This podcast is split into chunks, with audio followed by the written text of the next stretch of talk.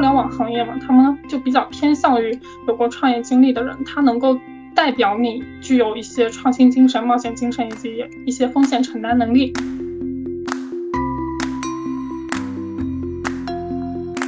整个买卖的流程，我自己现在都比较的清楚了，我自己电商方面的思维更加成熟了一些。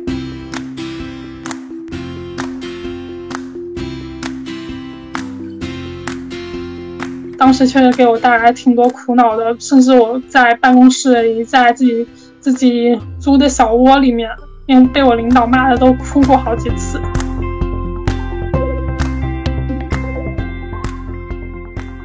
欢迎回到今日谈，这里是第一期节目的下集，我是夏至。今天我们会继续和米拉来聊一聊她的求职经历以及干货分享。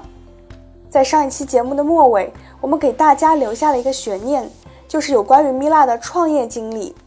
他有提到，在百分之八十的面试中，面试官都会关注于他的这段创业经历，以及他认为这是助力于他拿到了这么多份优秀实习 offer 的一个关键因素。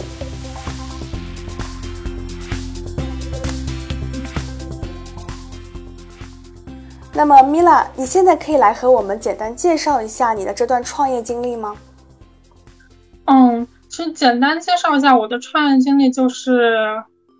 在淘宝以及嗯微信里面去开了一家小店，然后主主营的是一些嗯首饰，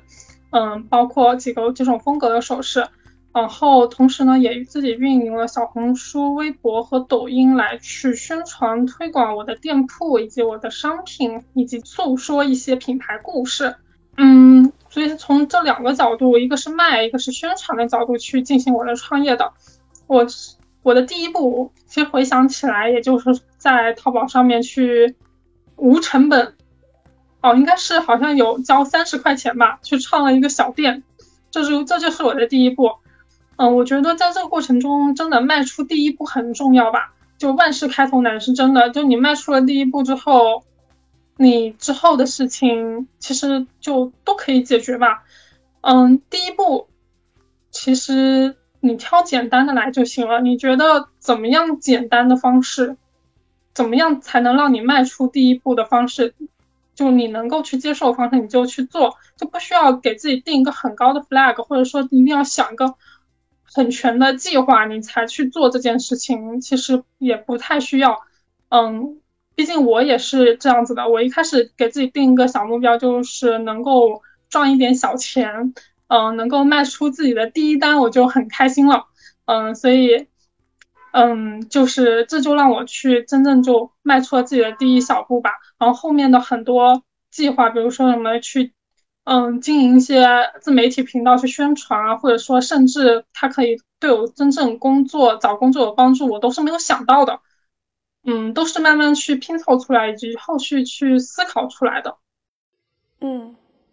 可是我们都说创业是很难的一件事情，要花很多的时间精力在上面。所以我想，除了刚刚一直在讲的第一步是非常重要，而且虽然它很难跨出，我们要努力去跨出这一步的以外，你觉得在整个创业过程当中？还有什么困难是让你印象非常深刻的？你甚至可能曾经都因此而想要放弃的，可以跟我们分享一下吗？嗯，创业过程中其实是比我想象中的问题会更多一些。但事情都有两面性嘛，遇到问题你解决问题之后，你你这件事情才是有价值的，也是跟别人说起来，别人会更愿意去听的。嗯，我在过程中主要遇到的问题就是和供应商，是他们是实体店铺的供应商，就就在我创业过程中去发现，他们如果作为我这种线上店铺的供应商来说，是不是很稳定的？他们的发货比较慢，并且他们的货品不是特别的，怎么说呢？他们更新换代的很快。所以就没有办法去支持我一个店铺，我可能一件商品想要卖一个月，但是它可能十天这个商品就下架了，它只适合于实体店铺去按周期的去那里拿货，有自己的库存，嗯，所以在这个过程中我就遇到很多问题吧。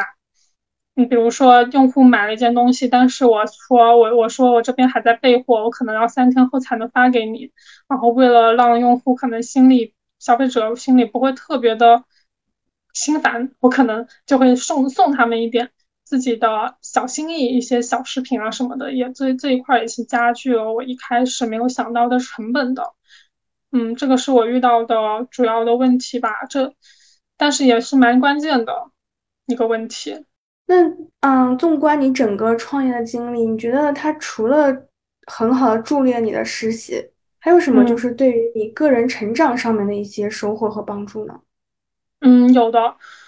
嗯，它其实虽然说说起来很简单，它就是一个电商嘛，你只是在网上开了个店铺，店铺，但它也是一个微型的商业，它涉及到你去去进货，再去。宣传再去卖给别人，就是整个整个买卖的流程，我自己现在都比较的清楚了，就是对我自己电商方面的思维有了更加的，嗯，变得更加成熟了一些。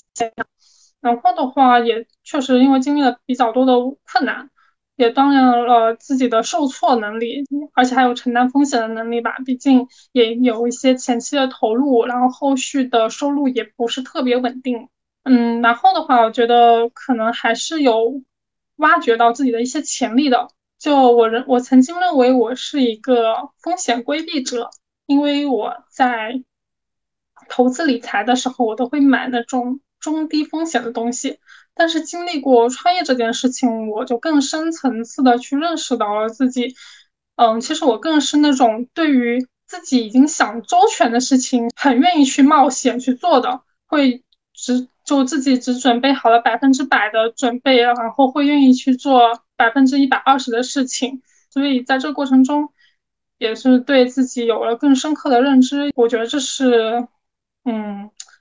经过这段创业经历，自己反思到的一些东西吧，一些收获。对，还有你刚才说的最重要的一点，就是他帮助我找到了各种实习以及我的转正工作。嗯，创业经历确实是。互联网公司很看重的一点。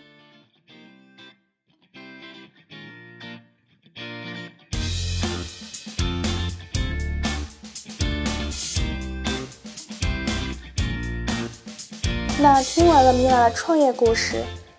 我们现在再来问她有关另一个话题的问题，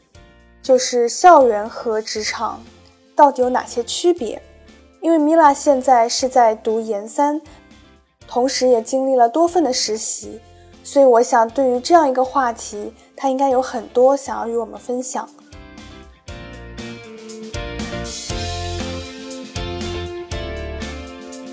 校园和职场，因为我确实几段实习结束之后，我都会回学校，然后就能够感受到一个明显的反差。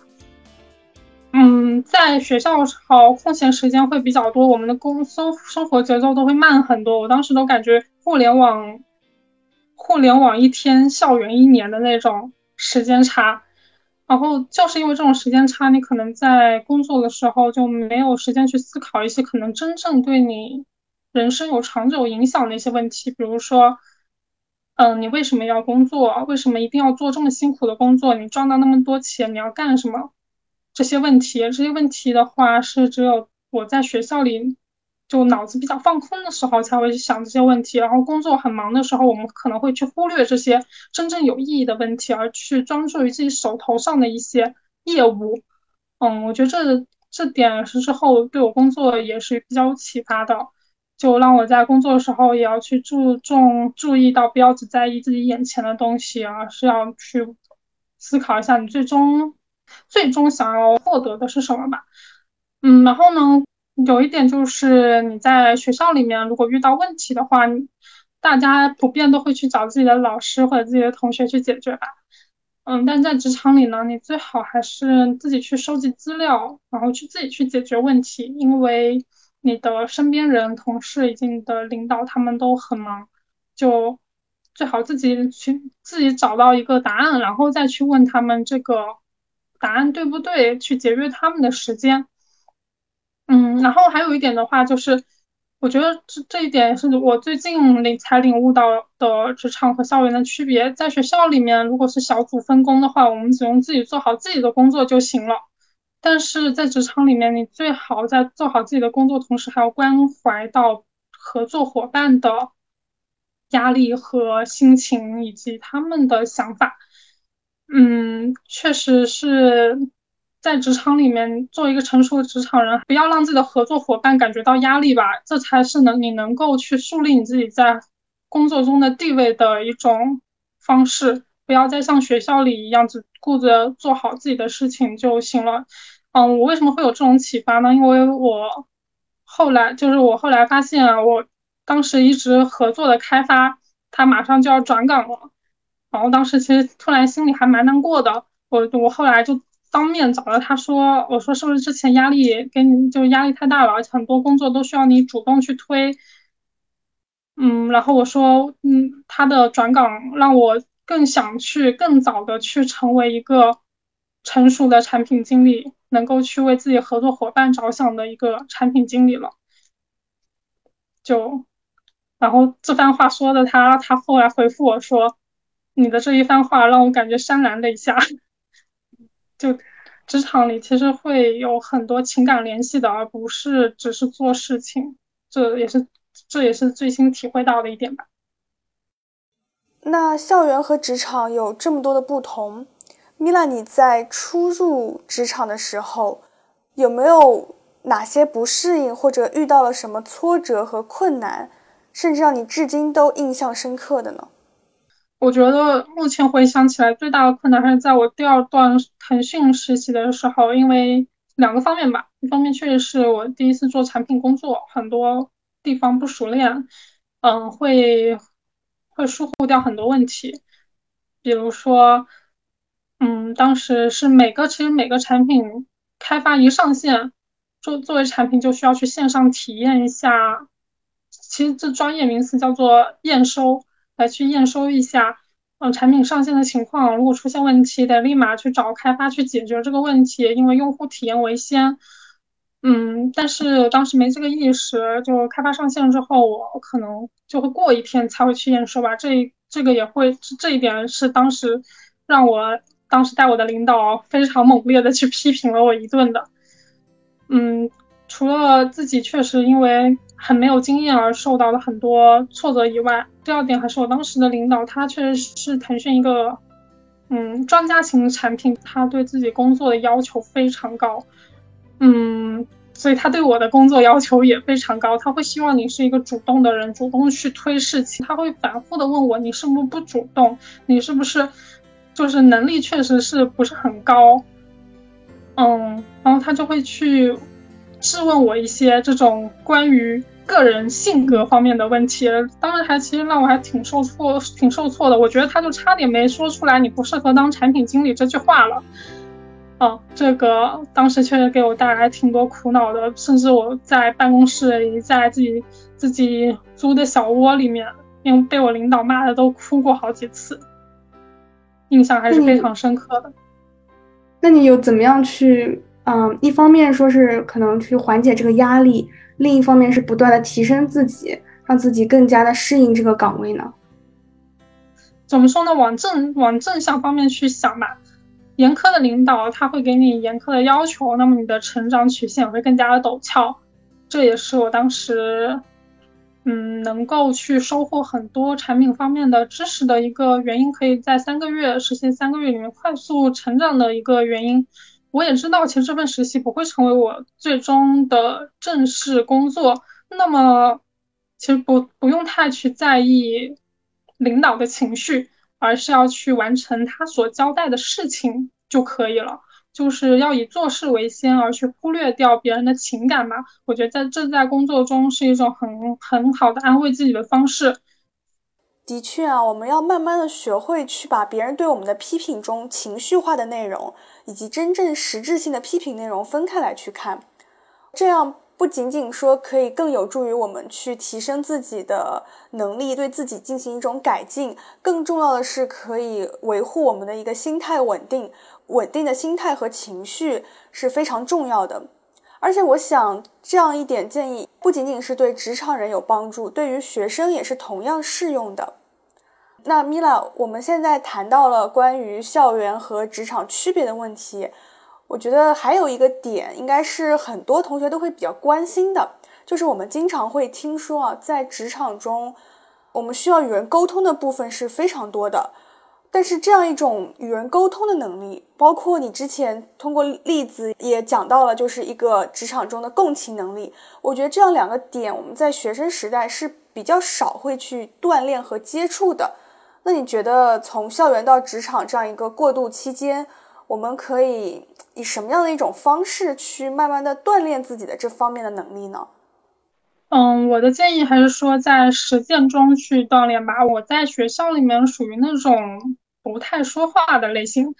嗯，所以呢，在职场的时候也一开始也是遇到了很多问题，因为作为产品就需要经常去跟运营和开发去沟通他们的需求，才能去落实，以及需要去开一些需求评审会，你都需要说很多的话，并且还要有说服力，让别人愿意去做。于是我其实真知道这一点之后，就去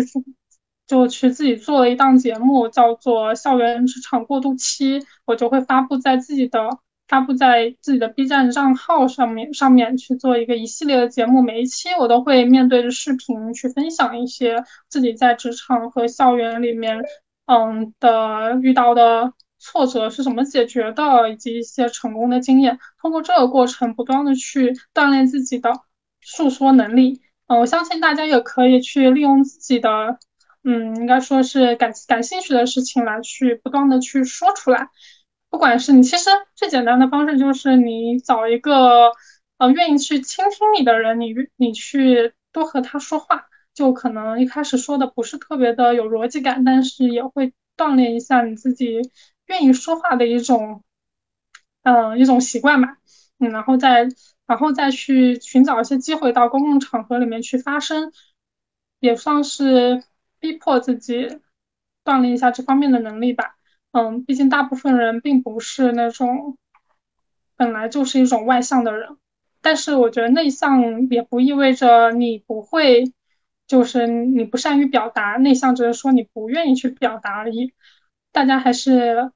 主动去实践一下，去找一些机会去发出自己的声音。毕竟现在很多自媒体可以帮助我们去无门槛的去表达自己的想法，可以在小红书上、微博上、B 站上面，甚至微信公微信视频号上面去表达一些自己的想法。其实这这是这是还有其他作用的，也可以帮助我们去记录自己的生活呀，也可以去记录一些自己的自己。可能比较年轻时时候的想法，然后呢，在这个过程中去锻炼自己的思维，锻炼自己的表达能力，是我觉得是一种非常好的方式。对，这里我也想说一下，米拉这个啊，校园职场过渡期这个节目我也是看过的，它不仅就是不仅有干货，然后也有你自己的一些职场啊、校园的一些思想转变上的分享，所以我觉得看完还是蛮有启发的。嗯，我觉得这档节目它也是我最近才准备，就最近才想出来需要去做一个的。因为确实我在整个校园到职场职场这个过渡期，在这个找实习的这个创业的过程中，我是真的遇到了很多问题。比如说这么多 offer，我应该怎么选择？这也是一个很关键的问题。然后我在网上查了很多资料，我确实很有启发。然后我也想去分享一下我自己的认知，然后我还遇到了一些问题是网上没有系统的解决的，所以我就是看了网上的一些不是很成熟的方案，再去真正去实践的时候，就不是最后得出了一个不是很成功的结果，比如说，嗯，和 HR 去谈你的薪资。就网上有一半的人会认为，作为应届生他是没有一个优势去跟 HR 还谈你的薪资的，你能拿到个 offer 就不错了。但有一半的人又认为你应该争取一下这些机机会，于是就自己去实践了一下，然后再把自己的经验去分享到网上。我觉得就还是挺能够给同一个阶段的人去带来一些启发的吧。不要说自己经历过的事情，那么他就过了，最好还是能够去分享给别人。让大家也能够去从中去找到获得一些帮助吧。嗯，那我觉得你讲这个谈薪资的这个话题还蛮有意思的。那我们今天要不就不继续这个话题了，然后让感兴趣的同学可以去 B 站搜一下《校园职场过渡期》这个节目，然后去看一下那些节目。谈心是的，是的，这一期是我最火的视频，我不知道为什么我完全没有去运。嗯，可能大家都比较感兴趣这个话题。对，可能大家都遇到了比较多的问题吧。对，嗯，其实像嗯这种自媒体账号，我知道也是有很多同学肯定都是很想去做跃跃欲试。但是我们经常就会考虑到一个问题，就是一开始你要投入很多的时间，然后去学可能剪视频，然后怎么去呃策划一期节目，还要写很多的稿子，但是不一定能有很多的收获。我觉得你是不是就是也会遇到这样的一个困境？嗯，其实做短视频这件事情，我是怎么说呢？就。就不是特别功利性的去做，就一定要让它成为一个，嗯，能够可以变现的一种方式。当然，能够变现是更好的。其实做任何一件事情，我都是给自己定了一个能够立马让我感受到一种快感的短期的目标，以及需要慢慢的去积累才能够去达到的长期目标。互联网它的这整个。整个自媒体的变现，它是属于长期目标的，但是我会定一些短期目标，比如说，嗯，我我做这个节目不仅是为了能够去变现，更重要的是我能够去记录自己的想法呀，以及锻炼自己的沟通能力啊，这个是我只要录一期节目，我就可以去收获到的。嗯，这个就足以去激励我去录第二期期节目，花费这段时间了。然后呢，大家很多人都会认为，就是你在准备一个视频的时候，其实写稿子是很花费时间的。嗯，而且还要去做多番的修改，就做一些视频，时间成本还是蛮高的。但是这点我这个问题呢，我是这么考虑的，自己就是不需要去写特别复杂的稿子，就是。这最重要的就是你能够保持一个星期更新一个视频，这个才是目的，而不是说你需要去说很复杂的事情，这个不是一个目的，而是更新视频才是一个目的。所以你只需要去表达你真正想想表达的东西就好了。节目的质量，你我觉得作为一个新人来说，不需要去太要求太高吧。嗯，能够去迈出自己的简单的第一步是最好的了。嗯，然后另外的话，你自己写的稿子也。它的作用也不仅仅只是说你录这一期视频，你完全可以就是就是把你的稿子整理好，嗯，然后还有剪辑视频，确实它是需要去学习的。但是现在很多 A P P 其实它真的很适合小白，就我现在剪剪个视频几个小时就可以搞定了。它所以小白们还是可以去用一下这种剪辑 A P P，不一定要一定要去用电脑上的那些 Adobe 系列。就那些可能是比较专业的人需要去使用的，嗯，大家可以从最简单的开始做起。最重要的，我们还是要去能够发一个视频，这个才是我们的目的。怎么做，简单的来就行了。嗯，那米拉，我刚刚听了你的回答，包括你之前的很多回答，我发现你似乎是一个目标感很强的人。不管是你之前创业过程当中，还是你实习过程当中，包括你刚刚讲到在做短视频这样一件事情上，嗯，你都会很明确的知道自己的最终目标是什么，然后朝着那个目标去努力。所以这样一点，你是一直以来就是这样一个性格，还是在求职过程当中慢慢的锻炼出来的呢？嗯，是的，其实是工作实习的时候锻炼出来的。就是我的第二第二任的领导，也就是腾讯的产品经理，他其实他会反复跟我强调，你有没有目标感？就是你做这件事情，你到底是为什么？为什么一定要做它？如果如果你真的是去服务这个目标的话，那你就去找一个你就是说能够快速去做到的一个途径就好了。这其实也是让我去不断的去磨练我自己的自己的那种目标导向的一种原因吧。需要去经历这个过程，然后我才去知道，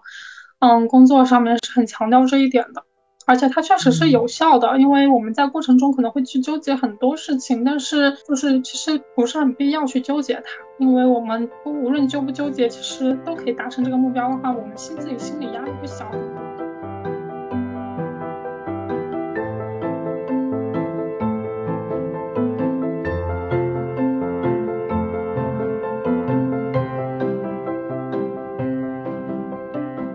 再次感谢米拉可以来到今日谈，作为我们第一期节目的嘉宾。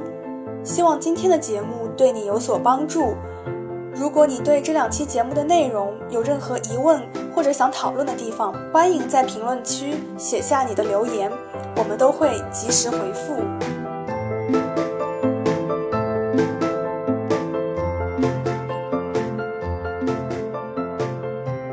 感谢您的收听，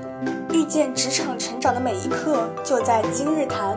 我是夏至，我们下期再见，拜拜。